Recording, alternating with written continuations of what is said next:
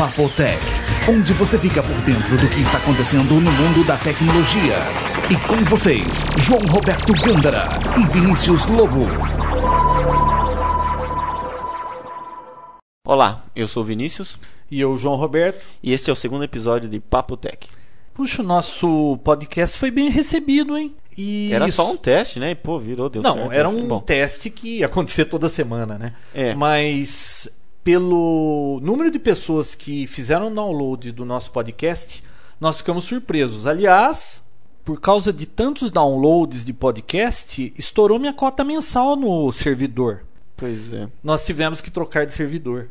A gente não esperava isso tão rapidamente assim, Justo né? no primeiro episódio no ainda. primeiro episódio. Uma, uma coisa que foi só passado pra amigos, só pra pessoal que conhecia Mas você conhece aquela história de se passa para cinco amigos, cada amigo passa para mais cinco. Esse negócio, Fugiu do controle. o que, que aconteceu? A gente tinha um servidor que tinha o nosso podcast e quando a gente fazia download, haviam 12 pessoas fazendo ao mesmo tempo. 12 ao mesmo tempo. Tava dando o quê? Uns 5k para cada um? Quando chegou a ser as 12 pessoas, estavam 3K, 2K. 3k. Mas sozinho chegava a 20k por aí, né? 15, 16. 15, 16k É. a velocidade. Bom, estourou o servidor, nós arranjamos um outro servidor, agora tá coisa de 120k. Dependendo do link, vai chegar ao máximo que você tem. É, o meu link é de 600k. Eu consegui baixar esse episódio em 4 minutos e meio. Eu não cheguei a fazer o teste de quanto tempo demorou, mas meu link lá é de 1.2 mega, eu baixava 112k por segundo. É, Então, era mais rápido. O meu tava dando 70. Então melhorou muito, tá? muito mesmo. Então deve ser mais rápido o download. E outra, o primeiro episódio a gente mandou link para os amigos por e-mail e agora a gente já se cadastrou em vários eh, diretórios de podcast, né? No Podnova, alguns outros aí famosos. E no iTunes a gente deve estar nessa semana que vem, né? Lá no site vai ter todo o explicativo de como é, fazer a subscription no iTunes e nesses outros programas como Podnova, etc e tal. Então, aí você já vai ter o nosso podcast automatizado. Assim que tiver um episódio novo, você tiver online, o seu software agregador aí já vai começar a baixar o podcast automaticamente. Você abre o programa, ele já vai lá no, no XML, vê se tem uma atualização nova. Se tiver um episódio novo, ele já baixa automático. Não nos procure, nós o procuraremos. Pois é. Essa é, isso a maravilha do podcast. Do podcast. Mas realmente é, saiu melhor do que a gente estava esperando. Eu li, né? uma, eu li um- uma reportagem na internet, uma pessoa falando sobre podcast mesmo, sobre XML, RSS. E ele fala assim: a era da, da informação mudou. Agora não é você vai atrás da informação, a informação vem, Vem atrás você. de você. Isso é legal, né? Porque eu não preciso ficar procurando saber se tem uma atualização. Eu tô sempre online, meu iTunes está ligado. Chegou um episódio novo, ele baixa pro meu micro, eu conectei meu iPod para carregar no USB ali, já tá no Chablim. Já, Já está tem. lá. Eu vou fazer minha caminhada, opa, já tem um papo tech novo. Pois é.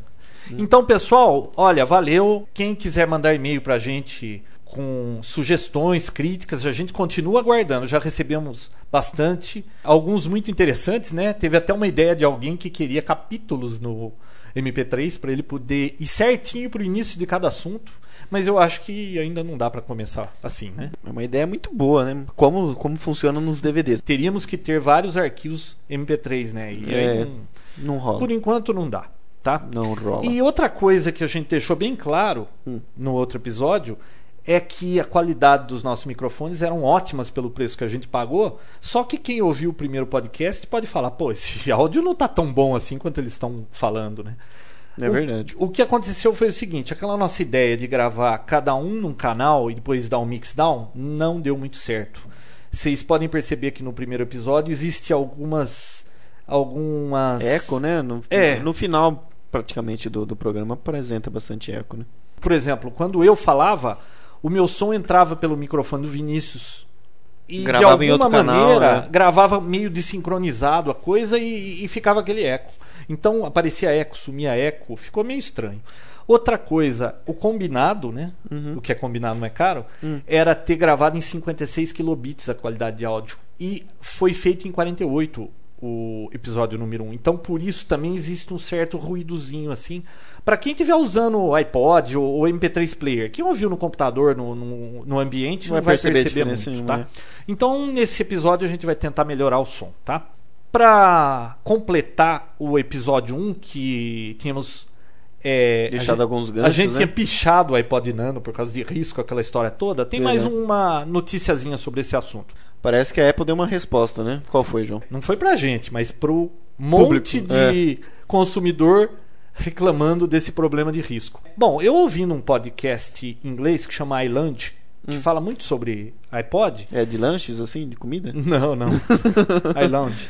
Eles tiveram a seguinte ideia: vai na cozinha, pega aquele filme plástico que você embrulha é, alimento Sei, e embrulha o seu iPod. não Nossa, vai tá ficar pronto pra arriscado tão viagem. cedo. Tá pronto para viagem. entendi. Até você conseguir uma capinha. O que, que a Apple respondeu? Já tem capinha pra vender? De... A Apple fez a propaganda daquelas.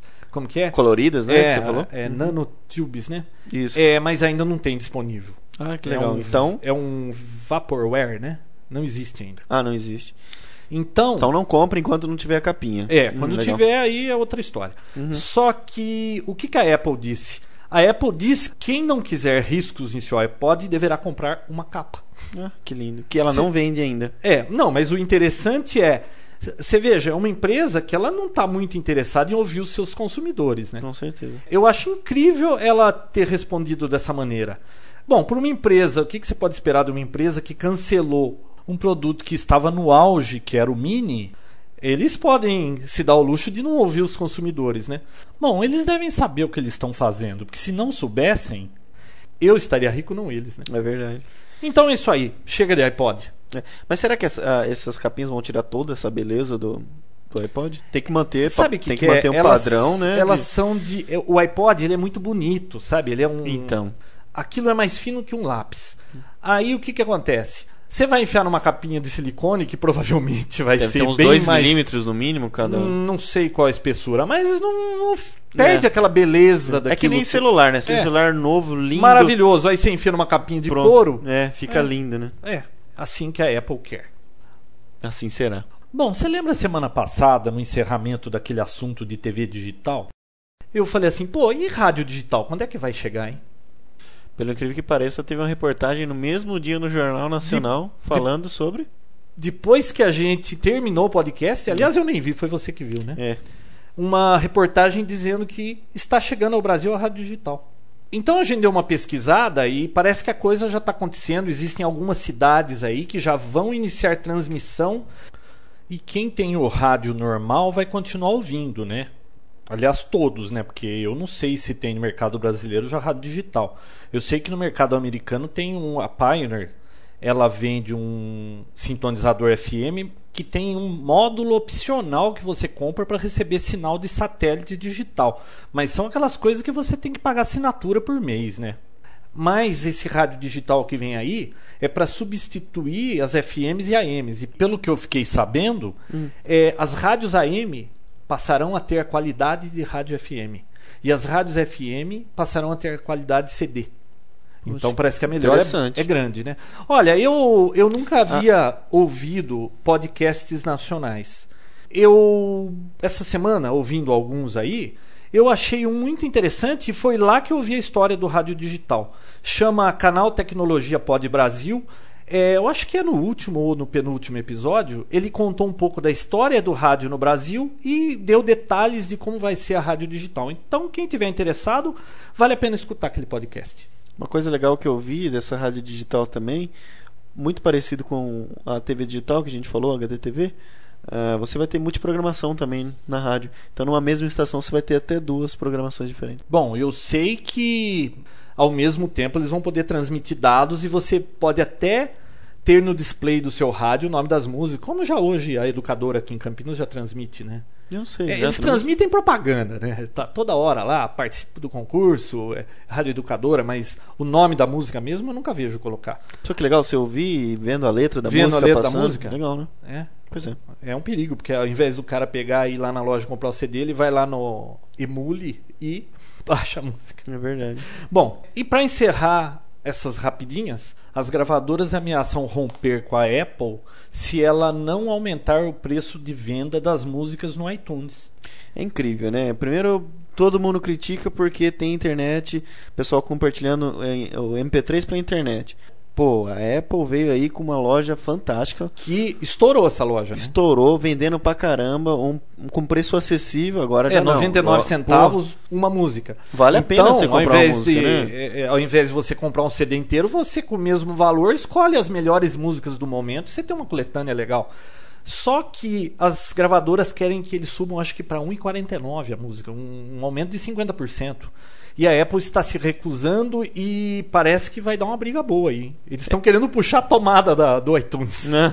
Então vamos ver o que, que vai virar isso aí. Justo no momento que tá ganhando mercado isso agora, agora que devia até baixar o preço para ganhar mais público desse tipo de compra de, de, de música, né? Em vez de a pessoa comprar o CD, comprar a música separado, eles já querem aumentar o preço. É mais uma forma de segurar esse mercado de, de compra de música pela internet.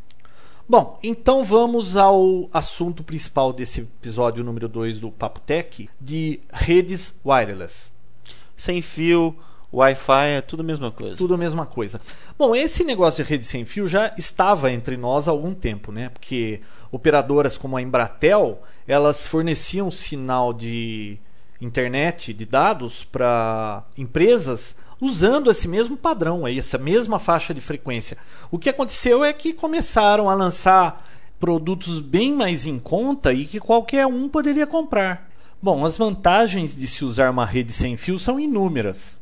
Você pode ter na sua casa uma conexão internet, ligar um roteadorzinho wireless e andar pela casa com o seu notebook, com o seu iPad, com o seu Palm.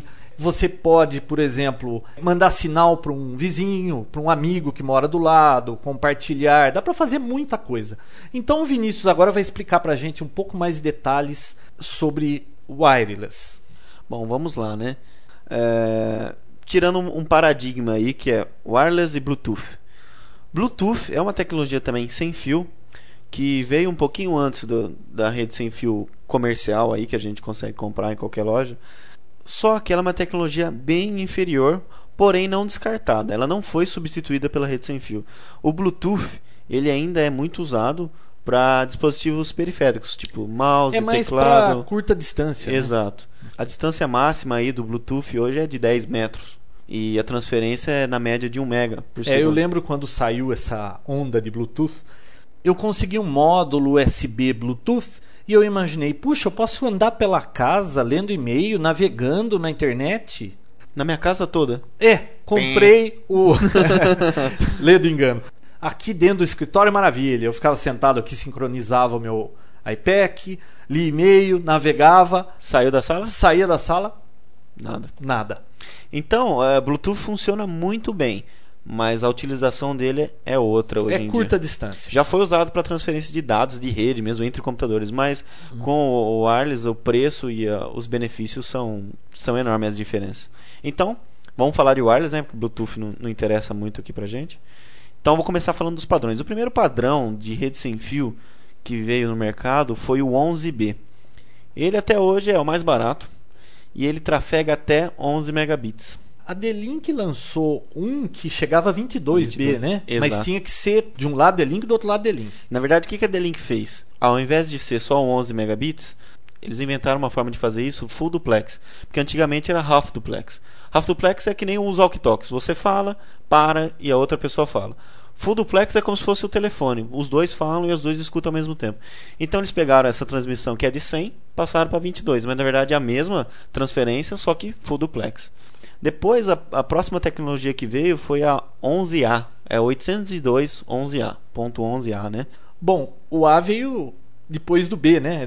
É meio. É, fora de ordem, né? É, Crono- mas é lá. assim que funciona essas nomenclaturas. É, ele funciona a 5 GB, a frequência dele, e essa tecnologia já chega até 54 megabits. Na época que lançaram essa velocidade, é, o pessoal até falava, não, essa velocidade é totalmente comparável e equivalente à, à cabeada.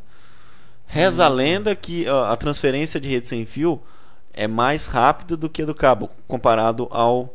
Que nem Mas o, isso ao 10 megabits.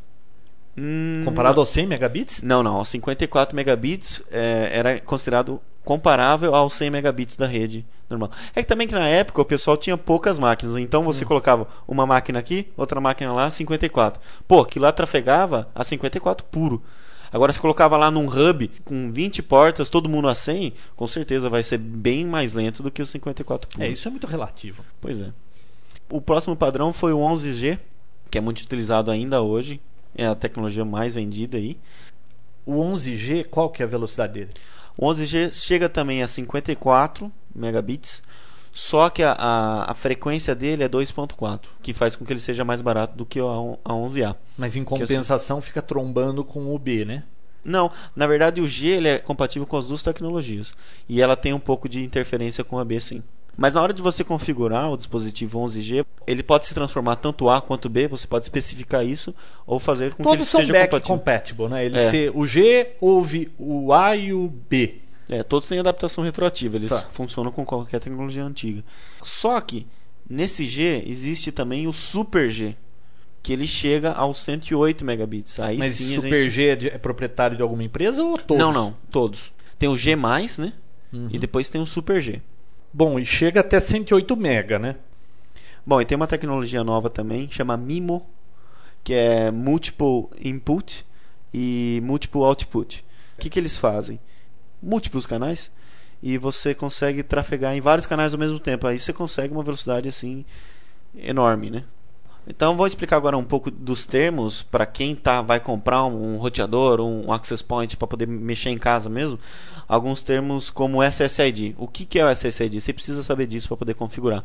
Quando você compra, ele vem em default. O SSID é como se fosse o grupo de trabalho do Windows. É como se fosse uh, aquele grupo que você especifica lá no ambiente de rede. Então, uh, o SSID seria isso. É uma identificação do seu hotspot. Deixa eu explicar para quem não sabe o que é um hotspot. Hotspot é a área de cobertura de um access point, ou seja, de um equipamento que provê rede sem fio. Então, aquela área de cobertura é chamada de hotspot. Você consegue navegar wireless estando dentro dessa área, dentro desse hotspot. Então, voltando, o SSID é o primeiro que você configura tem que configurar porque todos vêm em default.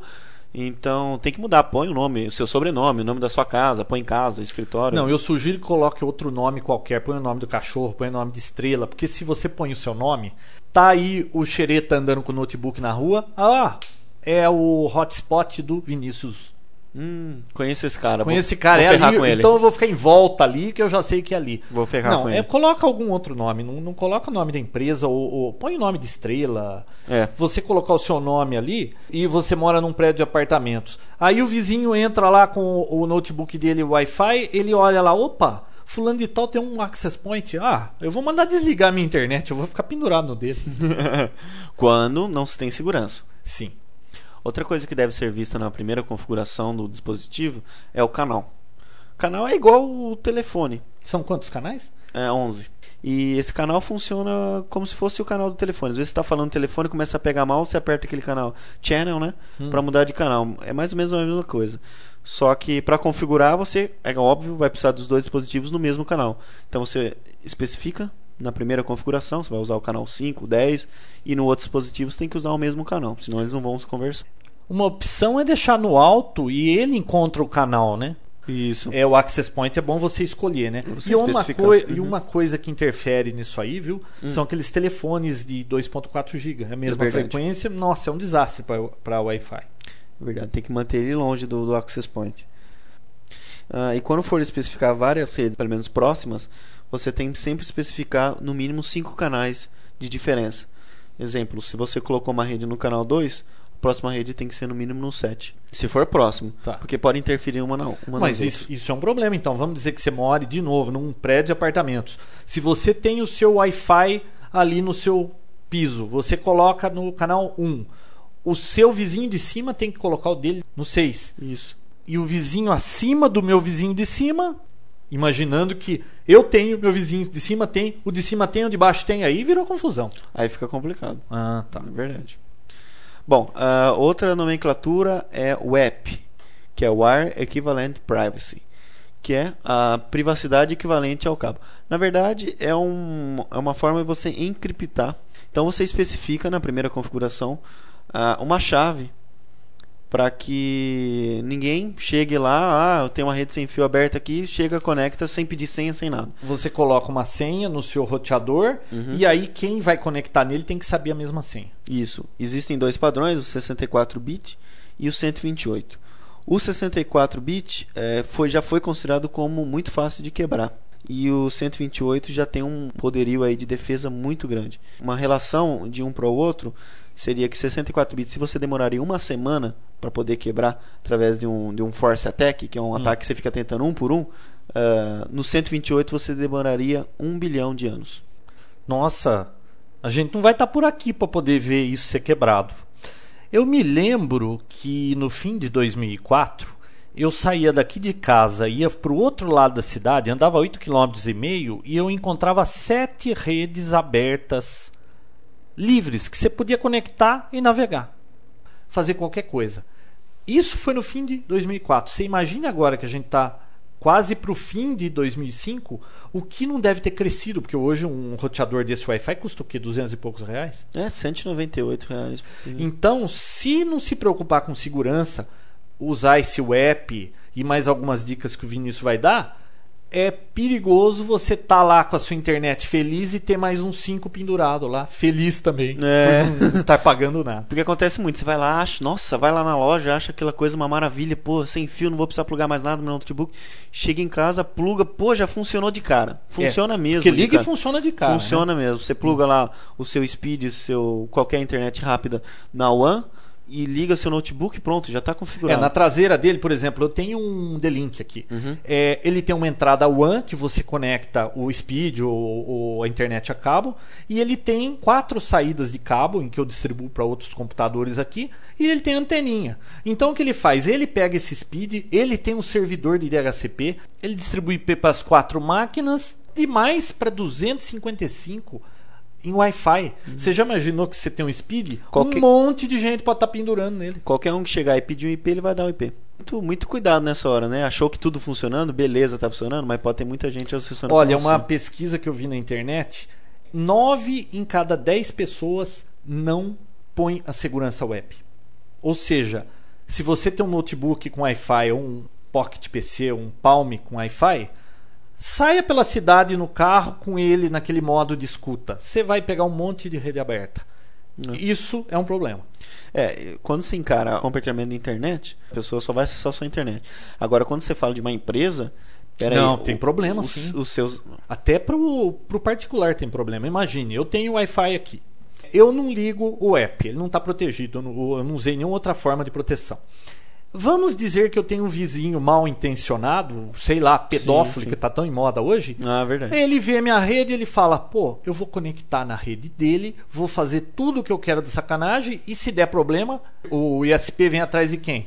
Do dono do, do ponto de acesso. Uhum. Como é que você vai dizer, pô, não fui eu, foi eu, não sei quem foi? É. Então é preocupante. Tem que ativar o app. E quando se fala de empresa também piora, porque a partir do momento que você tem esse compartilhamento da internet, todas as máquinas que estão compartilhadas e tiverem pastas compartilhadas no Windows, você vai ter acesso da mesma forma. É uma rede. Funciona como uma rede normal, então você vai ter acesso aos arquivos dos computadores. Sim, então o Isso transeunte é tecnológico lá com o notebook dele vai ver todas as pastas que você tem compartilhado. Ele pode pegar Exatamente. documentos seus. Exatamente. Então, o app. O app comprou, qualquer dispositivo Wi-Fi, não se esqueça do app 128, né? Mas ó, tem mais um detalhe, tá?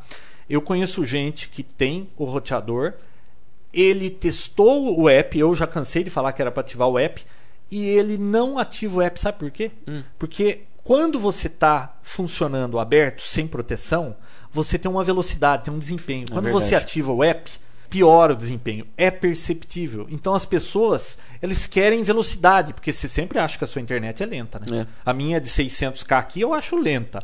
A sua é de 1200, você vai ter uma hora que você vai achar que é lenta. Então, quando você ativa esse app, ele dá uma segurada no desempenho, a pessoa prefere correr o risco do que perder um pouco a velocidade. Então, precisa pesar o que é mais importante. É verdade, é perceptível a diferença. É perceptível. de velocidade, porque tem que encapsular cada pacote, ele tem que criar aquela com aquela chave, ele tem que encriptar aquilo lá, chegar do outro lado, pegar o pacote, decriptar, é complicado. Ah, então vamos lá, vamos às dicas de segurança de como fazer uma rede sem fio segura. Existe uma opção chama SSID Broadcast, que é na verdade, o, aquele grupo de trabalho que a gente já explicou, ele fica simplesmente transmitindo toda hora o nome do seu SSID para que qualquer pessoa se conecte.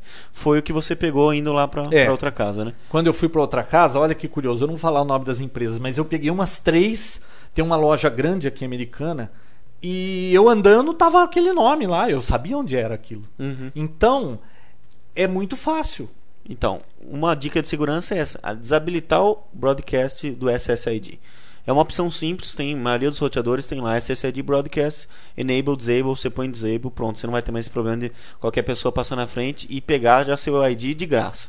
É, é, a pessoa que vai se conectar ao seu hotspot tem que saber o nome já para ele digitar lá É, na exato. configuração. Quando você deixa o SSID ativado, é, qualquer um com micro manda procurar, ele vai falar: Ó, eu encontrei o Papotec, que é um roteador Papotec. Vou Entendi. tentar me conectar a ele. É como se o seu roteador ficasse a todo segundo mandando convite para qualquer pessoa Ó, tô entrar. aqui, hein? Ó, eu tô aqui. É. Bom, primeira coisa então desabilitar o SSID Broadcast. Segunda opção, habilitar o app. Não precisa nem falar nada, né? Deixa eu só dar uma dica aqui antes de ativar o app e desativar o SSID. Você acabou de comprar o roteador. Liga ele do jeito que ele veio, pega o micro, seu notebook que tem Wi-Fi, acha primeiro o roteador, veja que tudo está funcionando, que conectou, aí você ativa o app e desativa o SSID. Porque se você já fizer isso de cara e der algum problema, pode ser complicado encontrar o que está causando o problema. Bom, o notebook está enxergando a rede, está navegando na internet, o Wi-Fi está funcionando? Então, beleza. Aí você ativa o app e desativa o SSID. A outra opção é você travar. Se você não tem um fluxo de pessoas que acessam a sua rede sem fio com frequência, que você sabe, né?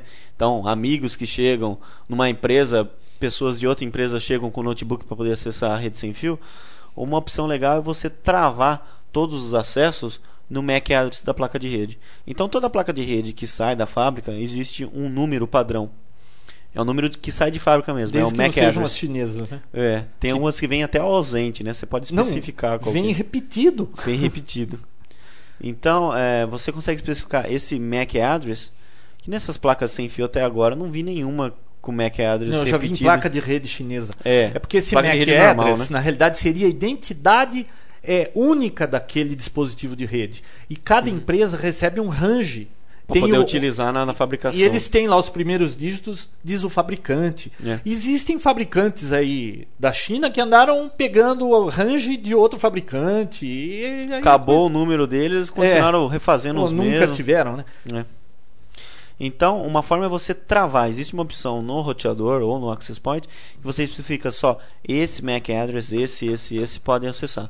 Então, pô, aí você segura, você restringe a, Você pode deixar até aberto o, o app e o SSID, mas a pessoa não consegue se conectar. Mas, como esse pacote está sendo jogado para todo lado, ela pode até com um desses softwares aí tipo Iris ficar desempacotando para ver o que, que você está passando. Então é interessante deixar o app ativado. sempre o app é ativado.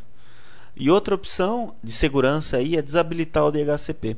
Então, é, além da pessoa, para quem não sabe, DHCP é um servidor que distribui o IP, tá? Quando você deixa o IP automático na sua máquina, não quer dizer que o IP automático ela vai inventar o IP. Não, existe um servidor por trás disso que vai dar um IP válido para essa máquina funcionar na rede, na Talvez internet. valha a pena é, só dar uma, uma explicadinha antes, porque pode ter algum ouvinte que não sabe como funciona ou o que é IP. Cada Uhum. máquina que é conectada a uma rede, ela precisa ter um número. Esse número é o IP. Então, o servidor é que vai distribuir, o automático, né? Se tem um servidor, ele vai distribuir para cada máquina. Então, é esse número aí. É. Cada rede tem uma range, né? Tem um, um espaço que você pode usar separando essas redes. Então, você desabilitando o DHCP, que é esse servidor que vai dar os IPs para as máquinas, além da pessoa ter que saber o SSID, saber sua senha do app, ela ainda vai ter que saber qual é a rede que você está. Sim.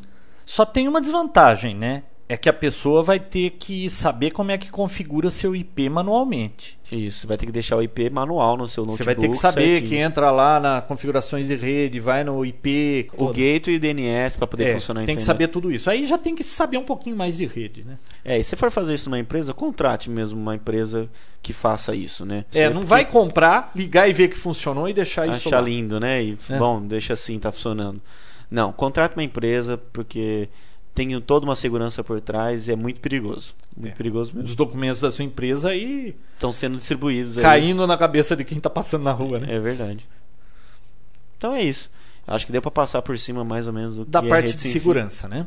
Bom, é, a gente falar já um teve pouco- algumas experiências. Vamos falar um pouco sobre antena? O João já tem uma, uma, uma larga experiência em antenas, né? Antes da gente entrar nessa Ah. parte de antenas, vamos contar a experiência que a gente tem com isso aí. Ah, da, da B. Do G, Da B e do, do G. B. Bom, como é que foi esse negócio? No Problema. ano passado, quando começou a esquentar esse negócio de wireless, eu comprei um roteadorzinho porque eu queria andar com meu iPad pela casa e poder acessar e-mail, Porque o navegar. Bluetooth não, não É, adiantou. o Bluetooth não era o suficiente. Então eu falei, não, Wi-Fi, vamos de Wi-Fi.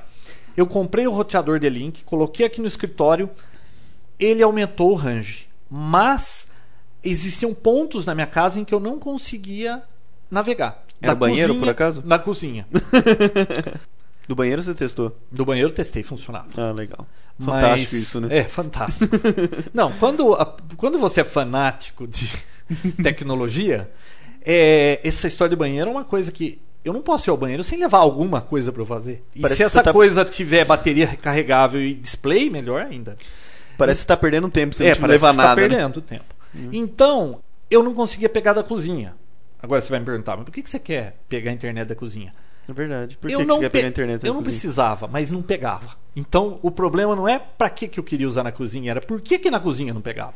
Então, eu já fui ver o que, que eu podia fazer para conseguir aumentar esse negócio. A antena que vem nesses roteadores, não acreditem naqueles anúncios do fabricante que diz 100 metros? 100 metros. Não chega nisso. De jeito nenhum. Se chegar a 50 é um fato histórico. Olha, eu acho que 50 metros é se tiver em campo aberto É. ventando. a favor. A favor. Porque não pega. Então, aí eu comecei a pesquisar essa história de antena, porque eu queria pegar na casa toda. Uhum. O que, que eu descobri? Eu precisava de uma antena omnidirecional. O que, que é uma antena omnidirecional? Uma antena que transmite para todos os lados, 360 graus. 360 graus. Existe antena Parabólica, se- é, acho que é meia parabólica, né? Semi-parabólica. Semi-parabólica. Porque parabólica é aquela de satélite inteira. Essas de internet é semi, né? Aquela gradeada, né? É. Que é para links direcionais. Aquela não serve. Então, vamos lá. Eu consegui comprar aí de um fornecedor uma antena. Eu paguei 390 reais. Mais caro que o. O molho saiu mais caro Nossa. que o peixe. Porque o roteador custou 200 e pouco e eu paguei 390 da antena. Bom, mas na hora que você está entusiasmado com esse negócio, né? Vale a pena tudo, né? não há barreiras. Aí instalei a antena aqui. Bom, aí pegou tudo, mas aí também pegou na casa do vizinho de lá, do vizinho de cá, pegou na casa de todo mundo aqui. Aí eu comecei a fazer experiências. Eu descobri o quê? Eu queria aumentar só para chegar até a cozinha. Eu peguei um, um módulo Wi-Fi USB, conectei num notebook, aquele notebook não tinha Wi-Fi. Eu e um amigo saímos de carro, fomos andando na rua aqui. A gente andou, eu estou no número 600, a gente chegou no número 300 navegando com o notebook, ou seja, provavelmente eu estava transmitindo num raio de 300 metros em volta da minha casa. Olha quanta gente podia estar se conectando se a minha rede não tivesse segura. Então essa foi a primeira experiência que eu tive. A antena omnidirecional aumentou muito o ganho. Então se você está comprando um roteador desse pensando que você vai cobrir se a sua casa é um pouco grande ou se você quer compartilhar com o vizinho, você pensa que vai chegar na casa dele, só se a parede dele estiver do lado da sua, porque não pega, não passa por parede isso aí. Muito bem. Isso o B, tá? Eu fiz um teste na casa de um amigo. Com o B, ele tem um apartamento de cobertura, ele tem a sala e a cobertura é no andar de cima, né? É, com o B, pegou em todo o apartamento e na cobertura inteira, até lá fora na piscina. Era só para acesso à internet que ele Só queria. para né? acesso à internet. Funcionava bem pra Só caramba. que ele queria velocidade um pouco maior e o B era 11 megabits, né? Como Uhum. aquele D-Link tinha o módulo compatível proprietário era 22 megabits. Ele precisava mais, ele queria que ficasse parecido com o cabo, né? Porque ele passava com o cabo de um quarto para outro quarto. Aí você tava junto, a gente foi testar o G. Uhum. O G, o range é menor ainda. Era o 108 mega, né? Era o 108 mega. Era o Super Olha, G. Eu diria que a gente não conseguia pegar 5 metros porque existiam duas paredes no meio. É. Então, quanto mais alto o negócio, pior é a distância. Diminui muito esse negócio da distância, tá?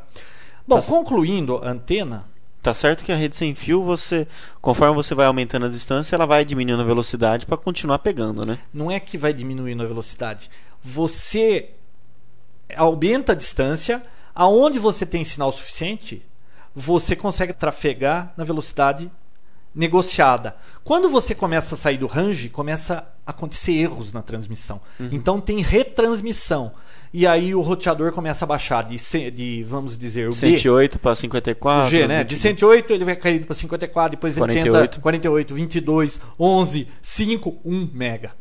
É que se você conseguir a mil metros conectar 1 mega, se o seu link é de 600, que diferença faz? Não muda nada. A internet vai continuar funcionando do mesmo jeito. né? Só que a experiência é que piora até o de 600. É. Tá? Então, na prática, o negócio é diferente da teoria.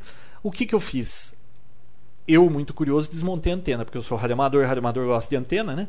Desmontei, eu e um outro amigo, desmontamos a antena para ver como é que era feita. Esse amigo meu, eu consegui as varetinhas, comprei as varetinhas latão, tudo conseguimos fazer a antena igualzinha, com o mesmo desempenho, por coisa de 30 reais.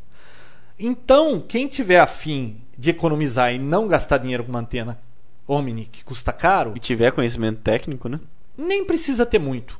Na internet está cheio de projetos. Você vai lá no Google, é, Wi-Fi Antenna Project, Enter. Eu tenho certeza que você vai encontrar um monte de projetos de como montar uma antena.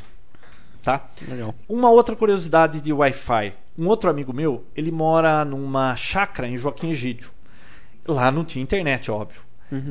Ele conseguiu um amigo na cidade de Campinas, num lugar bem alto, em que havia visada para a chácara, ou seja, da chácara dele embora a 20 quilômetros, conseguia ver o prédio do amigo dele na cidade. O que, que ele fez? Botou um speed na cidade, comprou uma dessa semi-parabólica que você encontra aí 24 dBi, né? 24 dBi no Mercado Livre por 80 reais, colocou lá na cidade apontado para a chácara, foi lá na chácara, colocou outra antena dessa apontado para o prédio na cidade, dois Linksys. Ele funciona lá ó, os 22 megabits dele lá. Sem potência, sem nada. 20 quilômetros com aquele equipamento do jeito que está lá. 20 quilômetros. Sem potência nenhuma. Sem potência nenhuma. Sai Duas do- parabólicas, uma apontada para outra. Sai do radiador, pigtail, antena, mais nada. Nos Estados Unidos, qual foi o recorde? Foram 200 quilômetros sem potência. De um estado para o outro. É, né? eles, eles- eles saíram, do- eles pegaram de um estado e foram até outro estado, né? Eles utilizaram uma antena, uma antena parabólica Hum. de TV normal, adaptaram para rede sem fio e colocaram. E um comentário que eles fizeram que eu achei engraçado até, que o grande problema da transmissão de rede sem fio, essa distância que eles fizeram, é a curvatura da Terra. O grande fator limitante é conforme você vai chegando muito longe, a curvatura da Terra faz esconder o sinal. É, porque é você não tem mais visada. Esse Exato. sinal tem que. Uma Você antena perde a tem visada. que enxergar a outra. Se uma antena enxergar a outra, são grandes as chances de você fazer o link. Tá? Então quanto mais alto você pôr, mais longe você pega. É, e isso é interessante porque pode ter alguém que tem casa na cidade, tem uma chácara, ou dois amigos que querem compartilhar uma rede. Então, dá pra fazer muita coisa com Eu isso. fiz aí. a instalação de uma empresa. Hum. Eles têm uma balança, né, para pesar os caminhões e a central da empresa CPD, tudo, o financeiro fica em outra. E essa distância era de 400 metros. E para passar uma fibra lá não tinha nem poste. Hum. Então a gente colocou duas de 24 dB a 108 megabits, funcionou liso. 108 mega, Funciona direitinho. né? tranquilo, sem potência, sem nada. Você sabe que esse negócio de antena, nos Estados Unidos, quando começou essa febre, porque existe até uma modalidade, é tipo um hobby, tá? Eles. é cantena. Cantena é de lata, né? Eles pegam uma lata de Pringles, monta lá um projetinho, você procura né, no Google aí, can antena, que você vai encontrar. Latinha de Pringles, aquela batata. Eles fazem uma antena com uma varetinha, liga no, no notebook dele. E aí sai pela cidade procurando hotspot. Procurando internet aberta para eles poderem navegar. E o que aconteceu? um xerife doido de, um- de uma cidade americana estipulou lá que era contravenção penal possuir can antena. Ou seja, sabe o que eles alegavam? Hum. que a antena para ser usada com aquilo tinha que ter aprovação do FCC, que no Brasil seria a Anatel. Sim. Como aquilo era feito em casa de qualidade duvidosa, aquilo era proibido. Começaram a prender a molecada com antena aí. An antena de Pringles, de lata de leite, né? De lata de café. Isso é tecnologia. E tem uma outra. Você tem mais alguma coisa para completar aí do não, assunto? Não, acho que Teve uma discussão no Twitch alguns episódios atrás dessa história. Você tá com o seu notebook na rua. Pô, verdade. Isso é Você legal. pega uma rede que alguém instalou e não quis saber de colocar segurança, o cara tá aberto. É legal você estar entrando na rede dele? Você acha que isso é legal ou não é legal? Eis a questão. A gente pode até colocar ser a primeira enquete do, do site do Papotec Aham. a legalidade. Você acha que é certo você com o notebook encontrar uma rede aberta, navegar com a rede aberta? Ou você acha que não, não é certo fazer isso? Apesar de não existir nenhuma legislação sobre isso hoje, né? É, eles ficaram numa discussão lá. Um deles até falou que ele achava que era ilegal. Era a mesma coisa que você entrar na casa de alguém, beber água, por exemplo. Você abriu o portão do cara e foi lá beber água na torneira. Não, o portão tá aberto e a porta da casa tá aberta, né? Você a entra, vai lá, beber, mas aí você vai lá e bebe água. Veja bem, ele ele não aceita que você entre na casa dele sem permissão. Você tá fazendo algo errado. Agora, deixou você foi lá e bebeu água. Pô, ele vai. Você deu prejuízo pra ele porque você bebeu água? Porque, que nem a minha internet. Se alguém pendurar e ler um e-mail, eu não vou estar gastando mais porque essa pessoa entrou e leu o e-mail. É verdade. Então, fica essa discussão. Mas não é a mesma coisa que entrar. Porque o- um deles disse assim: é a mesma É o coisa John que. C. Dvorak, É. né? É a mesma coisa que você tá andando na rua e o cara jogou a casa dele na tua cabeça. Então a É casa verdade. dele caiu em cima de você. O que, que é certo? Você pode entrar na rede do cara que tá aberta ou não pode? Então ficou uma discussão sobre esse assunto. É o seu sanduíche que tá entrando na minha rede sem fio ou sua rede sem fio que tá entrando no meu sanduíche? É. É algo assim. Vai Mas colocar, alguma- vai colocar enquete no, no, no nosso site? Acho que então? sim, a gente Vamos vai colocar. Legal. a pergunta vai ser: você acha certo Utilizar a banda de rede sem fio aberta? Sim ou não? A gente coloca lá e vê o que o pessoal responde. Beleza. Manda e-mails também comentando sobre isso. Ah, João, e o hack? Você não quer falar sobre ele? Só para finalizar esse assunto, eu tenho um AP900 aqui, tá? AP900 é um access point. Você só conecta uma rede, ele joga para Wi-Fi. Ele só vai converter Ele só o converte é o elétrico para rede É, fio. é um cabo de rede e ele vira Wi-Fi, tá? Eu encontrei na internet um hack. É um firmware modificado porque o fabricante de link sempre joga atualização de firmware, põe uma funçãozinha a mais, um, corrige um bugzinho. E alguém já modificou um firmware desse para liberar potência. Então, o meu AP900, ele tem lá potência máxima, o 100% dele. Quando você instala esse hack, vem escrito potência liberada. Eu tive um rendimento de uns 20% a De alcance. mais, ou seja, aumentou a potência de transmissão, aumentou o range de transmissão. Então, vários access point, roteadores de D-Link, Link-Sys. Se você procurar direitinho no Google, dá para encontrar hacks que aumentam a potência do seu access point. Então, Alguns você até com- físicos, né? Que você é, abre alguns você tem até que dispositivo. abrir o, o- o roteador, fazer um jumper, uma Muito solda arriscado, lá. né? Melhor pelo ah, firmware, né? é, o Xereta corre esse risco. É, que É. nem a história do meu Motorola Rocker lá. É. Eu falei, eu tento e se funcionar eu tenho um, um Rocker e se der errado eu perdi o telefone, o que, que vale a pena? Eu tentei e eu tenho um Rocker. é um jogo. É isso Beleza. aí. Próximo assunto. Vamos falar agora sobre os, os transmissores de FM, o AirPlay e o iTrip. Eu vi o AirPlay funcionando, não gostei. O João viu os dois e vai dar um comentário É. sobre isso, né? Hoje um amigo nosso comprou um iTrip. Então deu para fazer um- o, o- o teste comparativo. Eu estava com os dois aqui hoje, eu perdi um tempinho e, e fiz o teste. Olha, o que, que eu descobri? Bom, vamos lá. Primeiro, para quem não escutou o primeiro podcast, o iPod, o MP3 player da Apple, o mais famoso no mercado, tem inúmeros acessórios e entre eles existem esses transmissores de FM que você coloca no seu iPod e você pode ter no seu carro as músicas do iPod sendo ouvidas no seu FM do carro. É, na sua casa, no seu receiver lá do seu home theater, no radinho lá do quarto. Então você pode curtir suas músicas em MP3 em qualquer lugar. Mas o, a utilização mais bacana é no carro. Por exemplo, você pode se dar o luxo de não gastar dinheiro para colocar um MP3, MP3 player. player no carro, ou se é como o meu carro que já veio com original com aquela disqueteira com seis discos. Que é embutido, né? É embutido, é aquele negócio horroroso que ninguém vai roubar porque não sai do painel aquilo. Uhum. Eu não vou trocar e colocar um MP3 player. Então eu quero usar aquele rádio lá. E com esse transmissorzinho de FM, então eu poderia ouvir no meu carro sem modificação nenhuma todas as músicas que eu tenho no meu iPod. É legal, numa viagem, você pode ouvir podcast, pode ouvir o Papo Tech andando. Sem ter um MP3 player, né? Um no CD trânsito. com MP3 player.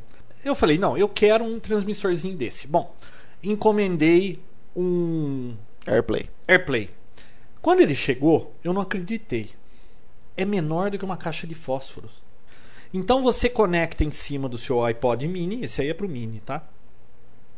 E ele tem um displayzinho com uma luzinha azul e um botão de mais e menos. Só tem isso. Um sintonizadorzinho, né?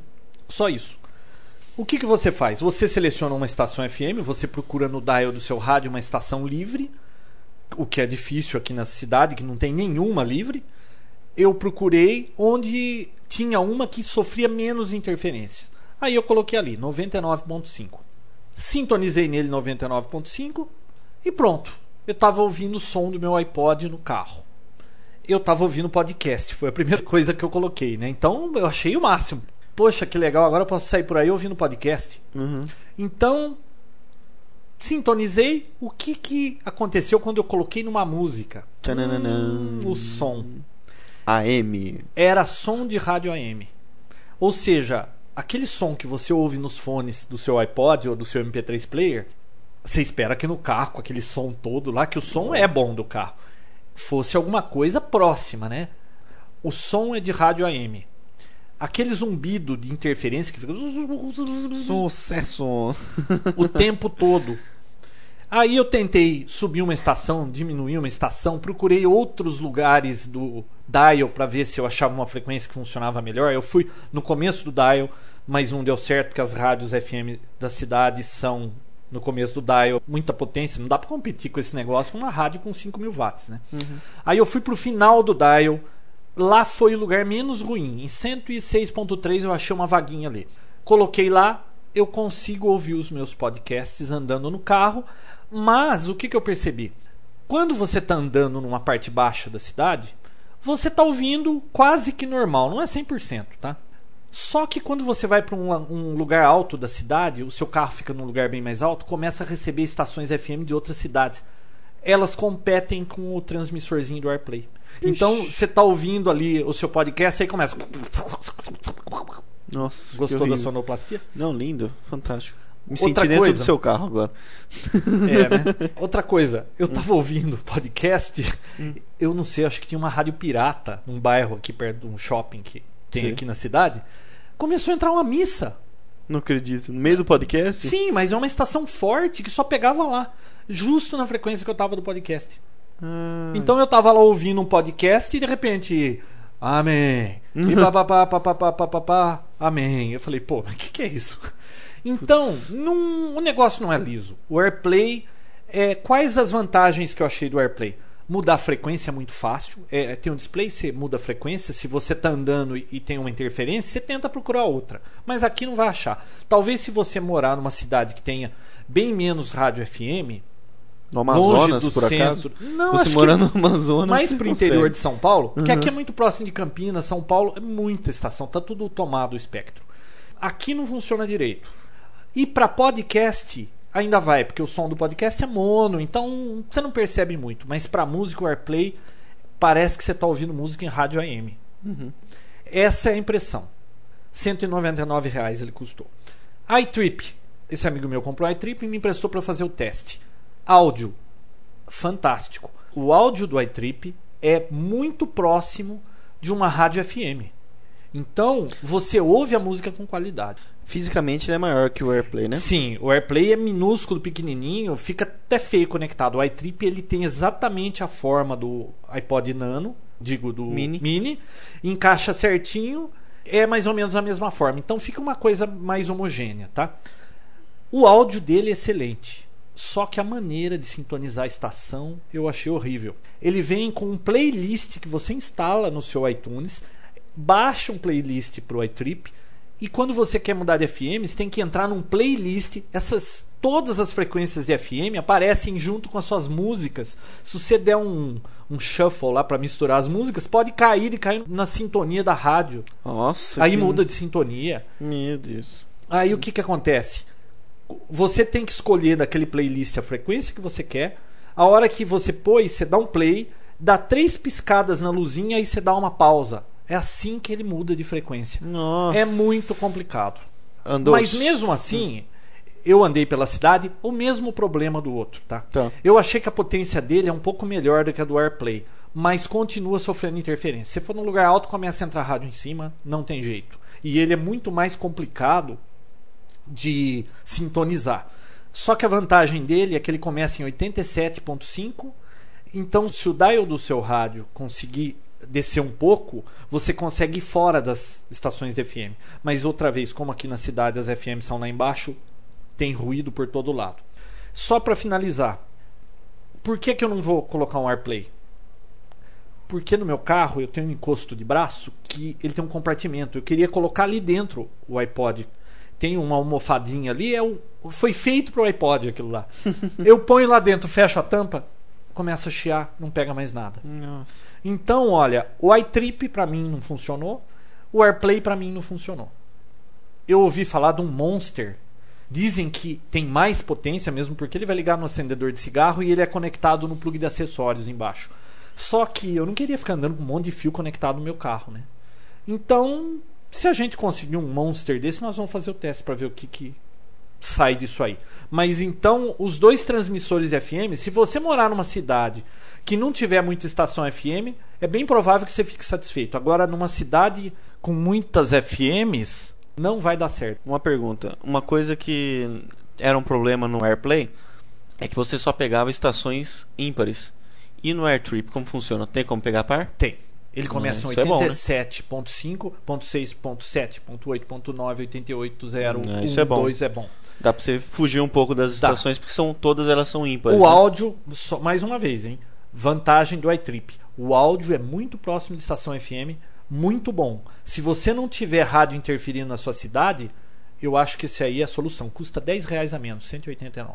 Então, quer dizer, pra você ouvir em casa, no escritório, em, em rádios parados, sem ser carro, funciona numa boa. Funciona. Ah, o iTrip então- funciona melhor que o AirPlay. Só que é muito complicado a configuração dele. Nossa, você tem que. Entra no playlist, põe o negócio, desce do carro, bate a porta do carro, abre a porta do carro, senta, aí ele muda a frequência. É muito complicado. Bom, no próximo capítulo, a gente vai estar falando de câmeras digitais. A gente vai começar com um tipo de um cursinho de câmera digital desde o início. Cada episódio a gente vai reservar uns 10 minutinhos para falar alguma coisa de fotografia digital. Do básico até o avançado, né? Do básico até o avançado. E fotografia digital está explodindo no Brasil. Semana passada eu fui no show da Avril Lavigne. Hum, Isso é que é pai. aguenta cada uma. Sabe o que que eu percebi? A diferença de quando eu ia em shows há 10, 15 anos. Há muito tempo atrás. É. Não é muito tempo. O pessoal acendia isqueiro na multidão e você via aquele monte de isqueiro piscando, era super bonito.